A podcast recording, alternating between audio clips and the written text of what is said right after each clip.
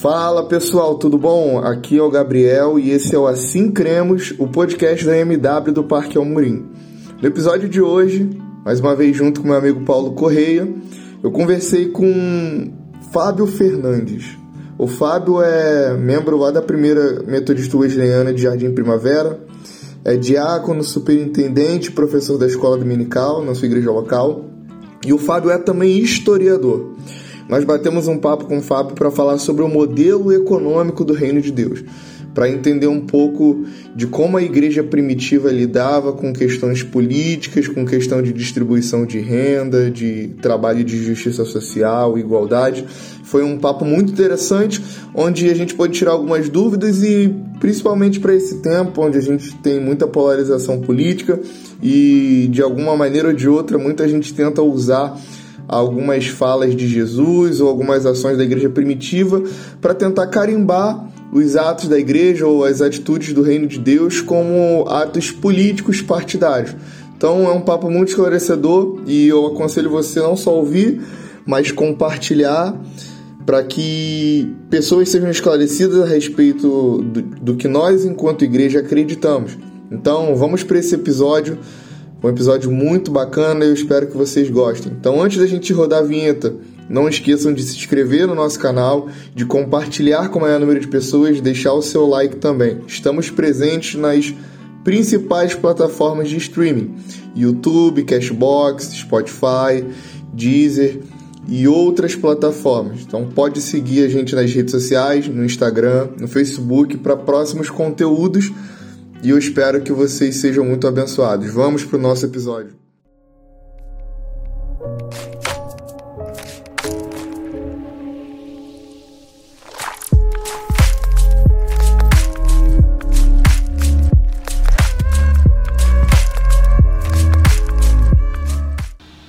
Então, como nós falamos na introdução do nosso podcast, a gente tem dois convidados especiais aqui para esse episódio o Paulo, que já, já esteve com a gente no episódio anterior, que vocês já ouviram.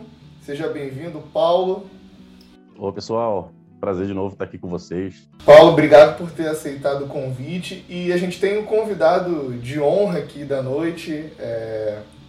o Fábio. O Fábio que foi uma indicação do Paulo. Acho que eles são da mesma igreja, da mesma comunidade, servem juntos. O Fábio, ele é diácono e professor na Wesleyana, primeira de primavera. Fábio, seja muito bem-vindo. Muito obrigado, meu amigo, por ter aceitado esse convite. E Deus abençoe, fique à vontade, o espaço é seu. Se quiser se apresentar para todo mundo. Amém, Gabriel. Obrigado. Eu que agradeço aí o convite seu, a sugestão aí do Paulo participar dessa, dessa oportunidade de, de poder compartilhar um pouco mais, né, do que a gente tem estudado, tem aprendido acerca da palavra, né, de Deus. E é um prazer ter essa oportunidade de falar para os irmãos aí que ainda não conheço, né? Quero ter a oportunidade de conhecer outros que estarão nos ouvindo aí é, através desse podcast, tá? Obrigado. Será um prazer participar. Paulo, então vamos para o início desse episódio. É, a gente está falando sobre o texto de Atos, no capítulo 4, e falando ali já no final do texto de Atos, no capítulo 4, sobre a graça de Jesus né, derramada sobre a sua igreja. O texto fala sobre essa manifestação do Espírito, esse enchimento do Espírito sobre a sua igreja, a ousadia que a igreja tem para pregar o Evangelho, mesmo diante de um cenário de hostilidade, de tantos algozes, de tanta perseguição, a igreja ela segue firme. E lá, lá, lá pelas tantas né, do, do capítulo 4, a partir do, do versículo 30, o texto vai falar sobre essa, esse sentimento e essa cultura que havia no coração da igreja de Jesus. Esse sentimento de partilha, de união, de cumplicidade, esse senso de responsabilidade, de justiça também. E o texto vai falar que a igreja ela se reunia, eles, se, eles partilhavam entre si aquilo que eles tinham, eles não deixavam que nada faltasse, mas existia um, um, um sentimento de, de, de, caridade, né? uma, uma, um senso né? de justiça social mesmo, a ponto da igreja ela vender os bens, cada, os membros vendiam os bens, suas propriedades, traziam aquilo, aquele, aquele valor né, e depositavam aos pés dos apóstolos que faziam toda a partilha daqueles bens e serviam ali a igreja de maneira a tentar trazer um pouco de igualdade ali, de, e, e abençoar a vida da, dos membros da igreja primitiva que tinham uma necessidade maior. Então a gente via membros de, da igreja mais favorecidos né, financeiramente, salvando e abençoando financeira e economicamente a vida dos que estavam desfavorecidos.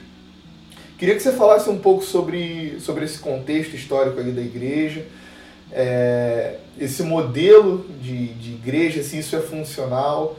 É, muita gente, ô Fábio, fala, fala sobre. usa o texto de Atos capítulo 4 né, para falar sobre é, um possível comunismo na igreja primitiva. Eu queria que você ficasse à vontade, que falasse para a gente um pouco das diferenças entre o que acontece aqui em Atos no capítulo 4 e talvez algum modelo econômico, político, partidário. O é, que, que, que, você tem para trazer para nós a respeito desse texto? Ah, é, Gabriel, muito interessante é, esse texto que você escolheu, que traz realmente uma, algumas confusões, né? Tem, tem pessoas que leem esse texto e, e não contextualizam o momento histórico da igreja, né? O que está acontecendo naquele momento. Se a gente pegar a partir dos evangelhos e ler o que está acontecendo, acabou de acontecer o que? A crucificação, a ressurreição de Cristo, não é isso? Então, Cristo ele passou um tempo ali com, com os apóstolos, com os discípulos, e ele quando aqueles 40 dias que ele esteve com eles, né, falando, ensinando, exortando, é, transmitindo qual seria a missão né, dos, dos, discípulos, dos apóstolos, a partir da, da ascensão dele. Né? E quando Jesus ele ascende aos céus, ele deixa aquela ordem, né, que ele envia os seus apóstolos para transmitir o evangelho. Então, o livro de Atos já começa como se fosse uma continuação do Evangelho de Lucas, né? A gente entende que, segundo a tradição, o livro de Atos, que depois, mais tarde, né, ele foi chamado de Atos dos Apóstolos, ele foi escrito também pelo evangelista Lucas, certo? Então é como se fosse uma continuação da história. Então, o que acontece logo nos primeiros capítulos ali? É, acontece um evento da descida do Espírito Santo, é isso? Então a gente observa ali no texto Vou até fazer a leitura aqui do, do versículo 32, né, do capítulo 4, né, versículo 32, 37, me permite? Posso fazer essa leitura aqui? Então. Fica à vontade, fica à vontade. Beleza, diz assim, ó. E era um o coração e a alma da multidão dos que criam. E ninguém dizia que coisa alguma do que possuía era sua própria, mas todas as coisas lhe eram comuns. E os apóstolos davam com grande poder testemunho da ressurreição do Senhor Jesus, e em todos eles havia abundante graça. Não havia, pois, entre eles necessitado algum, porque todos os que possuíam herdades ou casas, vendendo-as, traziam o preço do que fora vendido, e depositavam aos pés dos apóstolos, e repartia-se cada um, segundo a necessidade que cada um tinha. Então José, cognominado pelos apóstolos Barnabé, que traduzido é filho da consolação, levita, natural de Chipre, possuindo uma herdade, vendeu-a e trouxe o preço e depositou aos pés dos apóstolos. Esse é um recorte né, que a gente vai comentar. Então, já de cara, a gente já trata da questão do, da contextualização, certo? Ou seja, aquele grupo, aquela comunidade de fé, ela estava aguardando o retorno de Jesus, assim, não fosse uma questão breve, né? Seria a qualquer momento. Então, eles, quando você está nessa perspectiva, tem essa perspectiva de qualquer momento, né? Jesus vai retornar. Qual é o valor que a gente atribui às, às coisas materiais, né? Ficam realmente em segundo plano. Eles tinham essa perspectiva de que seria breve, muito breve o retorno, né? Então, a gente percebe também que a, o fato dessa descida do Espírito Santo, a gente observa que foi o, o enchimento do Espírito Santo, né? uma experiência coletiva ali. Quando a gente fala no texto aqui, do, era um o coração e a alma da multidão dos que criam. Né? ou seja, uma comunidade de fé. Eles criam. A gente observa que é uma unidade, uma harmonia que tinha de pensamentos, de ideias.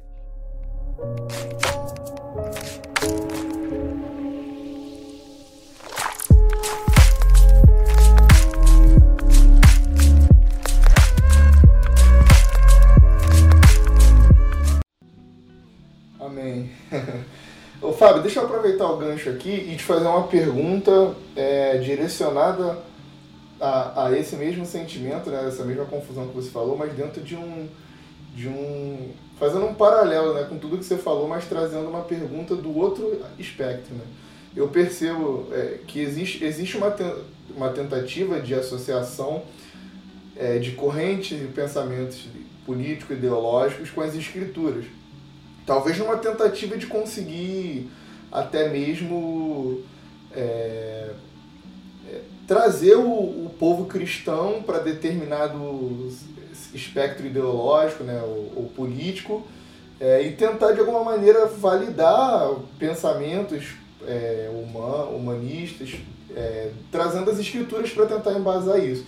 E talvez por, por, por, por muito tempo, né, é, determinados espectros políticos fizeram isso, e isso trouxe talvez uma. Um, isso acabou trazendo uma espécie de defesa da fé, ou defesa das escrituras, e eu entendo esse sentimento ortodoxo e, fundamentalista de tentar manter o olhar relacionado às escrituras para de fato aquilo que a escritura está querendo dizer e não cometer aquilo que você falou, né, que é o anacronismo. Mas a minha pergunta então é a seguinte: é, como que a gente pode então é, fazer uma distinção entre uma ideia socialista de sociedade com aquilo que Atos dos Apóstolos no capítulo 4 fala, sem abrir mão é, da justiça social?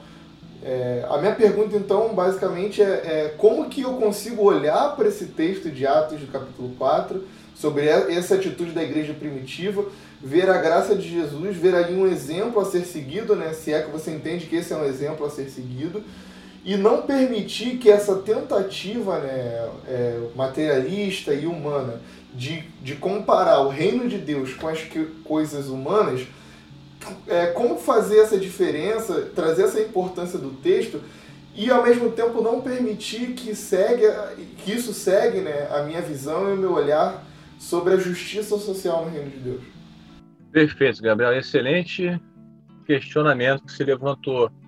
É o seguinte, eu entendo o seguinte: a justiça social, ela, a gente vai é, ampliando nosso entendimento e a nossa reflexão a partir do contato com Jesus Cristo, né? Conforme a gente vai aprendendo mais dele, vai orando, vai conversando, vai aprendendo das doutrinas que o próprio Jesus nos ensina, né? Que amar o próximo como a ti mesmo, né? amar a Deus sobre todas as coisas, enfim. Isso vai refletir invariavelmente em, em questão da justiça social, né? Como é que eu posso, né, passar de largo vendo a pessoa tendo a necessidade, eu tendo condição de fazer por essa pessoa e não faço? Então, aí já entra uma reflexão, pô, será que eu estou realmente praticando o, aquilo que eu tenho aprendido, né?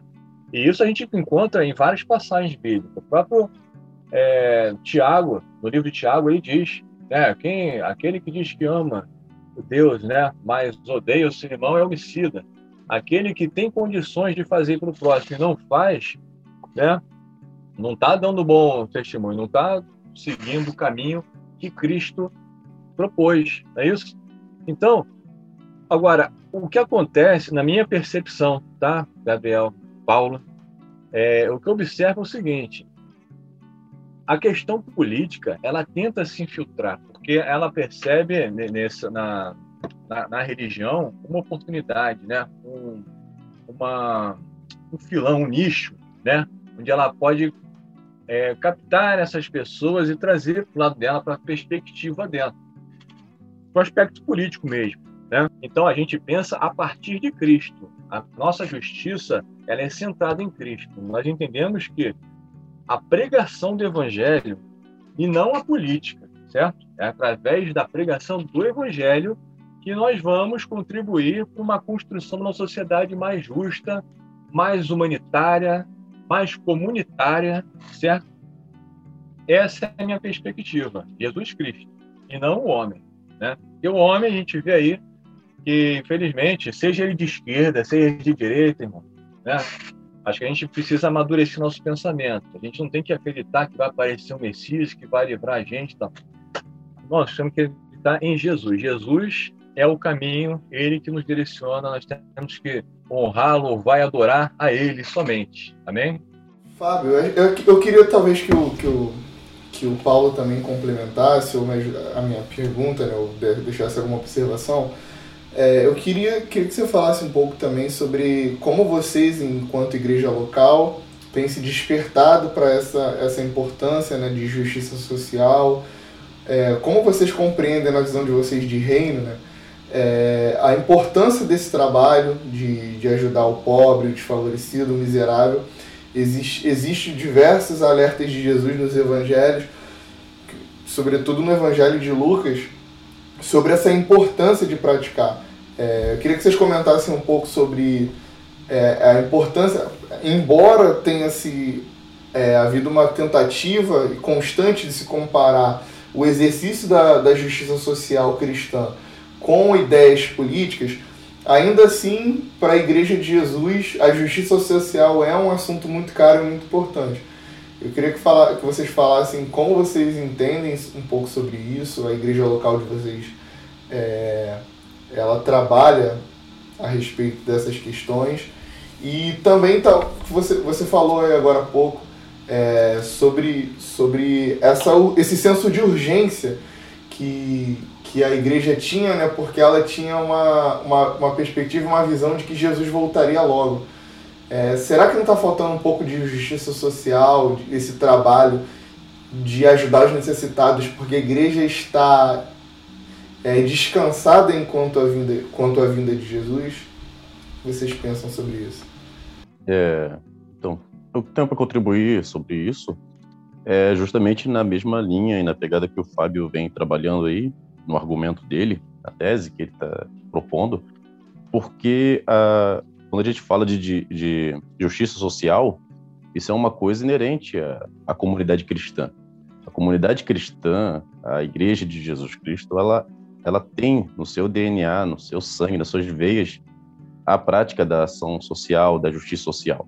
O problema é, como muito bem falado, é que setores ideológicos, partidários, de espectros políticos, como nós já bem dissemos, têm se apropriado dessas, é, dessas perspectivas para dizer que essa é uma pauta deles, né? Isso é mais comum, evidentemente, no espectro da, do progressismo. Mas então a gente acaba vendo isso. E essas. Eles. Se, e não, quando se fala de justiça social, fala-se apenas do nosso espectro. Então, quando a igreja fala de justiça social hoje em dia, muitos dos próprios evangélicos entendem essa fala sua de justiça social como algum espectro, por exemplo, da esquerda, quando não é verdade.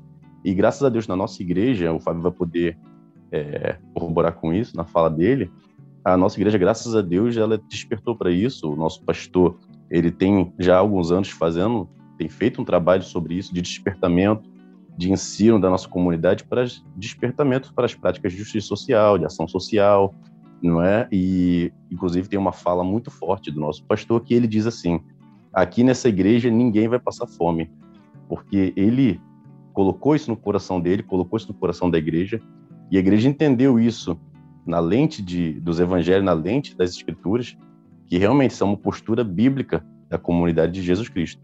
Inclusive também os direitos humanos. É, o Fábio, que é historiador, vai poder falar melhor sobre isso, mas se não me salvo engano, os direitos humanos ele é estabelecido mundialmente depois das situações das guerras, né, da Segunda Guerra Mundial, principalmente vendo é, o que era feito com os prisioneiros e com, as, com a população, né, em meio à guerra, os maus tratos e tudo.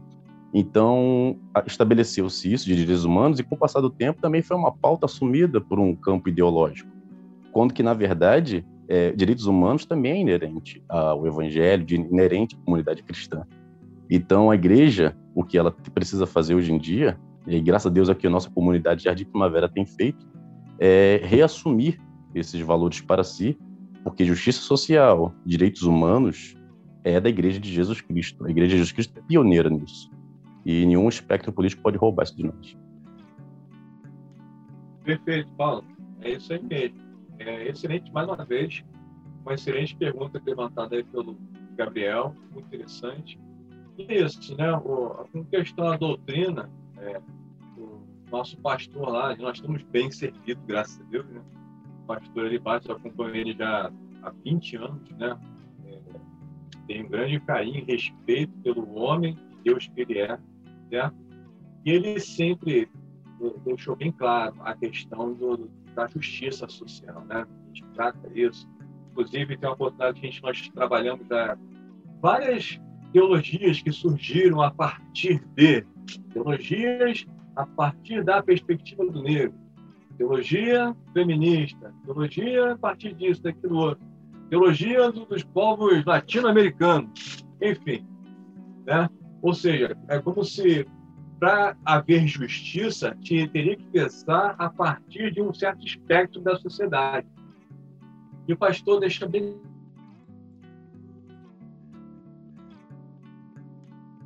une, independente de, de, classes, povos tal, ele é onde acontece essa, essa aproximação, né? Ou seja, os preconceitos, as ideias contrárias e tal, elas ficam para trás, né? Porque a gente entende que o nosso próximo é semelhante. Ele é um filho de Deus, assim como eu também me considero filho de Deus, né? Através da minha fé, da minha da minha crença. É, então, isso aproxima, derruba essas, essas barreiras. Né? Agora, como se concretiza, como que é, se evidencia essa justiça social? É, mais ou menos o que o, o, o Paulo diz, né? pelo menos na, na igreja de primavera. Ah, como é que a gente trabalha a questão da, da ação social na, na igreja?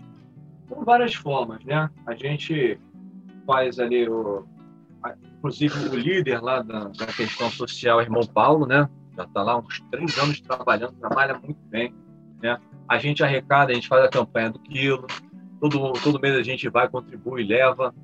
É, a, a campanha do óleo, a gente contribui, a gente vende e reverte isso para para questões sociais mesmo. Já teve situações lá, por exemplo, nesse período que a gente está passando, né, Gabriel? De de pandemia, de desemprego e necessidade, né? Pessoas, às vezes, irmãos até com é, sem condições de pagar a conta de luz. E a serviço social da igreja, através do diácono, do trabalho, a gente conseguiu levantar condições de ajudar os irmãos na fé, né?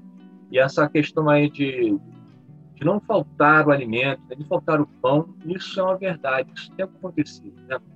O Espírito Santo toca nossos nosso povo, nossa comunidade, né?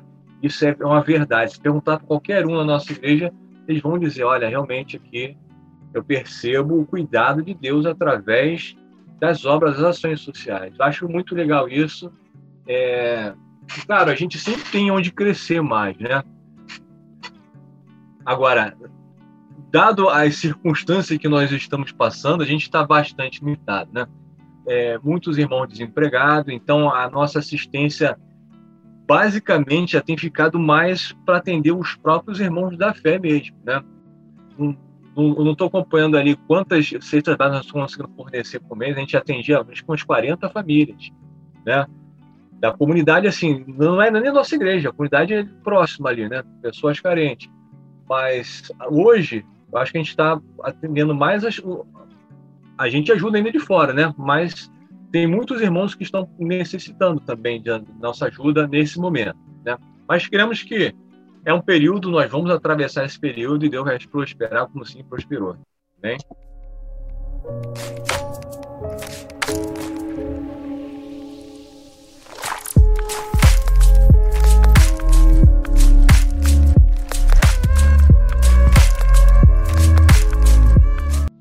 Amém, amém. Deus abençoe a igreja de vocês, todos os projetos que vocês têm feito. A gente sabe o quanto a igreja de Jesus tem cooperado para a justiça social e a importância da justiça social não como um instrumento apenas de, de ajuda, de ação, mas com a, como uma oportunidade de oferecer ao mundo aspectos de um reino que não é desse mundo, né?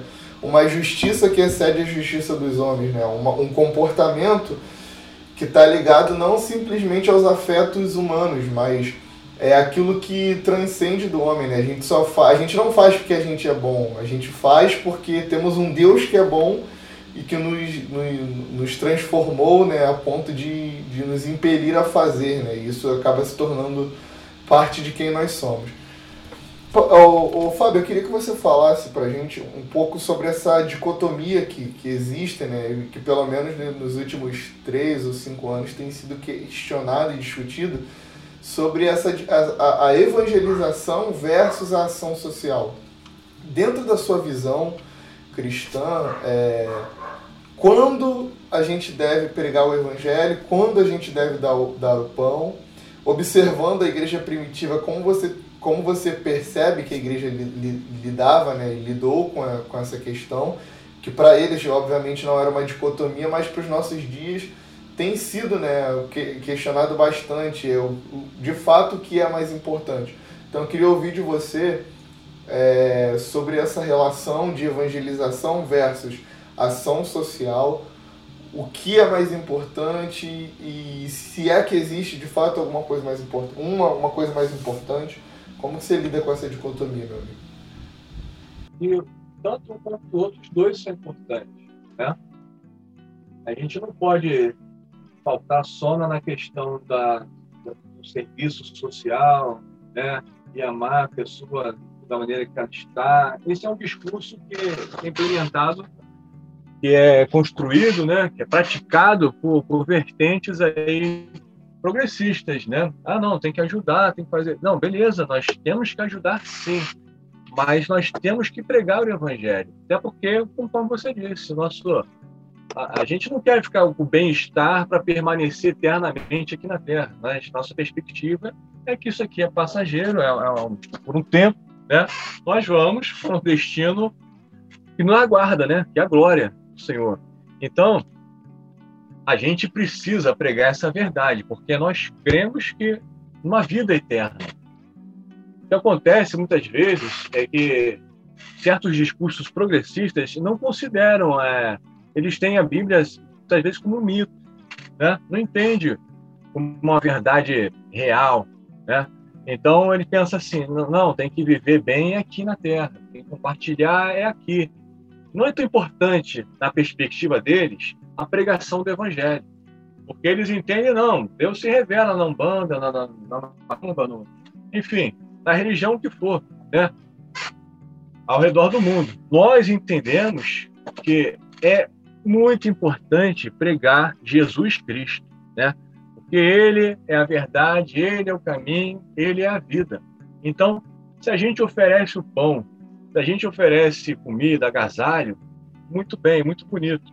Mas a gente tem que pensar na vida eterna. A gente tem que pregar o evangelho. Agora, como é que ocorreu é, pegando o exemplo aí desse texto que nós pegamos para trabalhar aqui no começo, né, de Atos, como é que ocorria isso?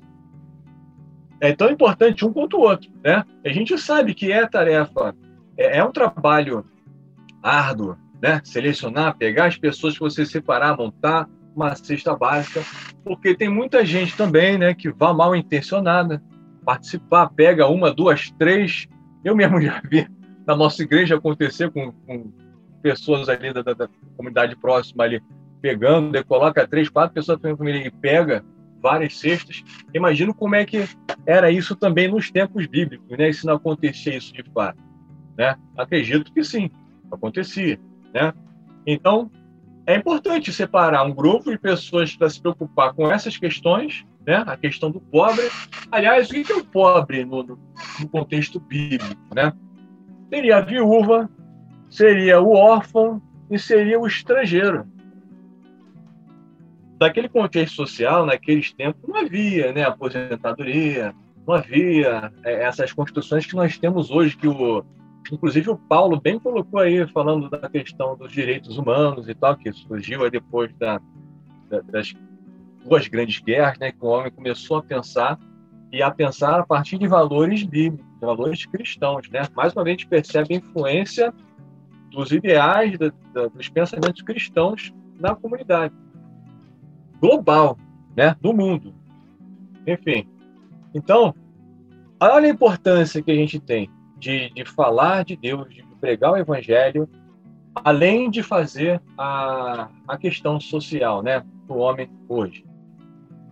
Eu entendo assim, Gabriel os dois são importantes. Então, conforme aconteceu lá em Atos, a gente percebe a, a preocupação, se eu não me engano, é, foi o apóstolo Pedro, né, que separou, olha, então vamos separar que os diáconos vão cuidar da parte da assistência social, né, e nós, apóstolos, vamos cuidar do alimento espiritual, dada a importância dos dois, né, ou seja, é preciso dedicação para pregar o evangelho e é preciso dedicação também para fazer a questão social. Os dois são como braços né, de um corpo, da Igreja de Cristo. Os dois são necessários, os dois são importantes.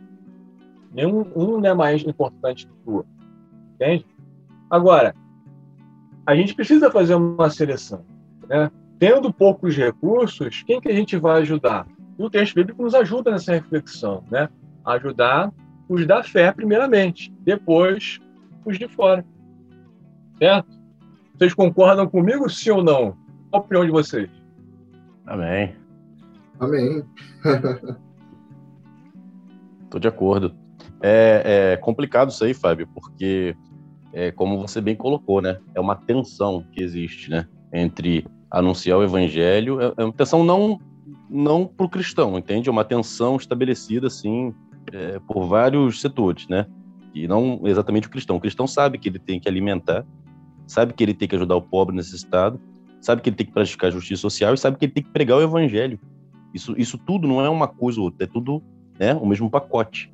É, via de regra, vamos supor, a pessoa quando vai é, para a rua para evangelizar a pessoa sem teto, vamos supor, ele já sabe que essa pessoa provavelmente está com fome, então ele não vai levar um, um panfleto, como muito gente viu, né, acontecendo esses anos, uma coisa é, que não tem nada a ver. Ele não leva um panfleto, ele leva o panfleto, o evangelho e comida, não é? Porque você apresenta o evangelho, a pessoa vai continuar com fome e ainda vai questionar, ué, mas que Deus é esse que veio pregar para mim e me deixou com fome? E eu vou morrer agora e vou pro céu. Oh, que legal, mas estou com fome. Então é muito bom isso aí, Fábio, que você apresentou. É uma atenção que merece é, até um trocadilho, né? Não, não voluntário, uma atenção que merece atenção da comunidade cristã para não cometer aí coisas que possam é, dar margem para as pessoas falarem mal do evangelho. Exatamente, Paulo. Inclusive, eu, eu acho que seria muito interessante as igrejas, né, é, pensarem numa maneira de, sei lá, de profissionalizar essas pessoas que talvez estejam desempregadas, abrir oportunidades para que essa pessoa ela possa é, ter o seu próprio sustento, né, não ficar dependente da, da ação social da igreja, né? Porque a pessoa que fica é, desempregada e tal, é sendo uma pessoa de caráter, uma pessoa digna, que acontece? A pessoa se sente mal. Eu, por exemplo, tive experiência com que foi desempregado várias vezes. Situação assim, de não ter dinheiro para comprar o básico, né? Eu ficava me sentindo constrangido é difícil, é ruim você chegar e ter que pedir dinheiro emprestado para alguém e tal. Então, eu acredito que esse sentimento passe pela grande maioria das pessoas, né? Claro, tem aquele um ou outro que é o esperto, né? Que gosta de ficar de perna pro ar aí, né? Enfim. Agora, quando a gente simplesmente dá, pega, não, toma aqui, tem, tem a vontade, pega aqui, toma uma cesta básica, toma. A gente pode está estimulando esse tipo de comportamento, né? A pessoa ociosa. E a pessoa ociosa entra ali pensamentos ruins, coisas que não são legais, não acrescentam, né? Então tem sempre que estimular o trabalho. Acho que seria interessante as igrejas pensarem uma forma de, de abrir oportunidades, né? Espaços. Talvez alguém tenha um professor na, na, na sua comunidade de fé, tenha algum profissional habilitado, ensinar talvez corte e costura, cabeleireiro, é, trabalho de eletricista, bombeiro hidráulico, enfim, são várias coisas que a gente pode pensar e utilizar o nosso espaço na igreja até para Também como estratégia de evangelismo, por que não? Né? A gente coloca ali, olha, aqui tem curso disso, daquilo outro, tal, para a comunidade. Não precisa ser crente, você vem e assiste, participa. E ali a gente aproveita a oportunidade para estar evangelizando e para passar algum valor profissional para aquela pessoa, né? para se colocar no mercado. Eu acredito que seria bem interessante. Eu tenho uma última pergunta, Paulo. Você quer fa falar, fazer uma última pergunta para o Fábio ou a gente pode já caminhar para o final? É, eu acho que já consegui trabalhar o que eu tinha para perguntar. Vou fazer minha última pergunta e eu quero que você, você responda e já faça a consideração final para a gente encerrar mais esse episódio. É, queria, queria entender de você então. Você é, tocou em alguns pontos importantes né, no começo da sua fala que ficaram aqui na minha cabeça, eu fiquei ruminando enquanto você falava. Sobre esse, esse senso de urgência né, da volta de Cristo que a igreja primitiva tem, tinha, e também na leitura do texto, antes de, de nós vermos essa divisão, nessa partilha de bens, essa preocupação de necessidade com o próximo, o texto falava, falava sobre o enchimento do Espírito Santo para a pregação do Evangelho, para a prática desses atos. Queria que você desse uma, uma fala final sobre a importância né, da, da de, do enchimento do Espírito, quanto isso é importante para essa prática de justiça social. É, e, e, e, talvez, não sei se você quer deixar uma alguma reflexão para nós a respeito desse tema, alguma coisa que você acha pertinente. E, e assim, meu amigo, fica à vontade, porque esse é o momento que, que a gente sempre deixa para os nossos convidados fazerem um resumo daquilo que eles falaram, talvez um alerta, talvez chamar a nossa atenção para alguma coisa que você considere que seja importante. Certo, Gabriel, muito interessante é, essa a gente comentar sobre a necessidade né, desse enchimento do Espírito Santo. Talvez realmente é, deixado correr frouxo, né? não, não tem se dedicado a, a, essa busca, não tem colocado como prioridade em nossas vidas. Talvez a gente, como comunidade, tenha é, falado assim: ah, Jesus está voltando já há dois mil anos, né? Não vai voltar agora, então espera mais um pouquinho, né? Então tinha percebido essa urgência. Talvez isso tenha mudado é, com, com essa questão da pandemia eu vi muitas pessoas se dedicando, buscando, voltando para a igreja, né?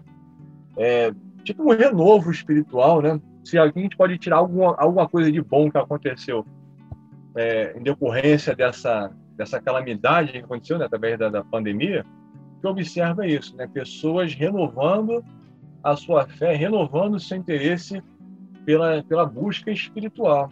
Isso é, é uma questão urgente. Nós precisamos buscar mais Deus, precisamos buscar nos encher de Deus. Né? A gente se enche muito de coisa secular, vem, ah, vou assistir uma sériezinha aqui na Netflix, vou fazer isso, aquilo, outro e tal.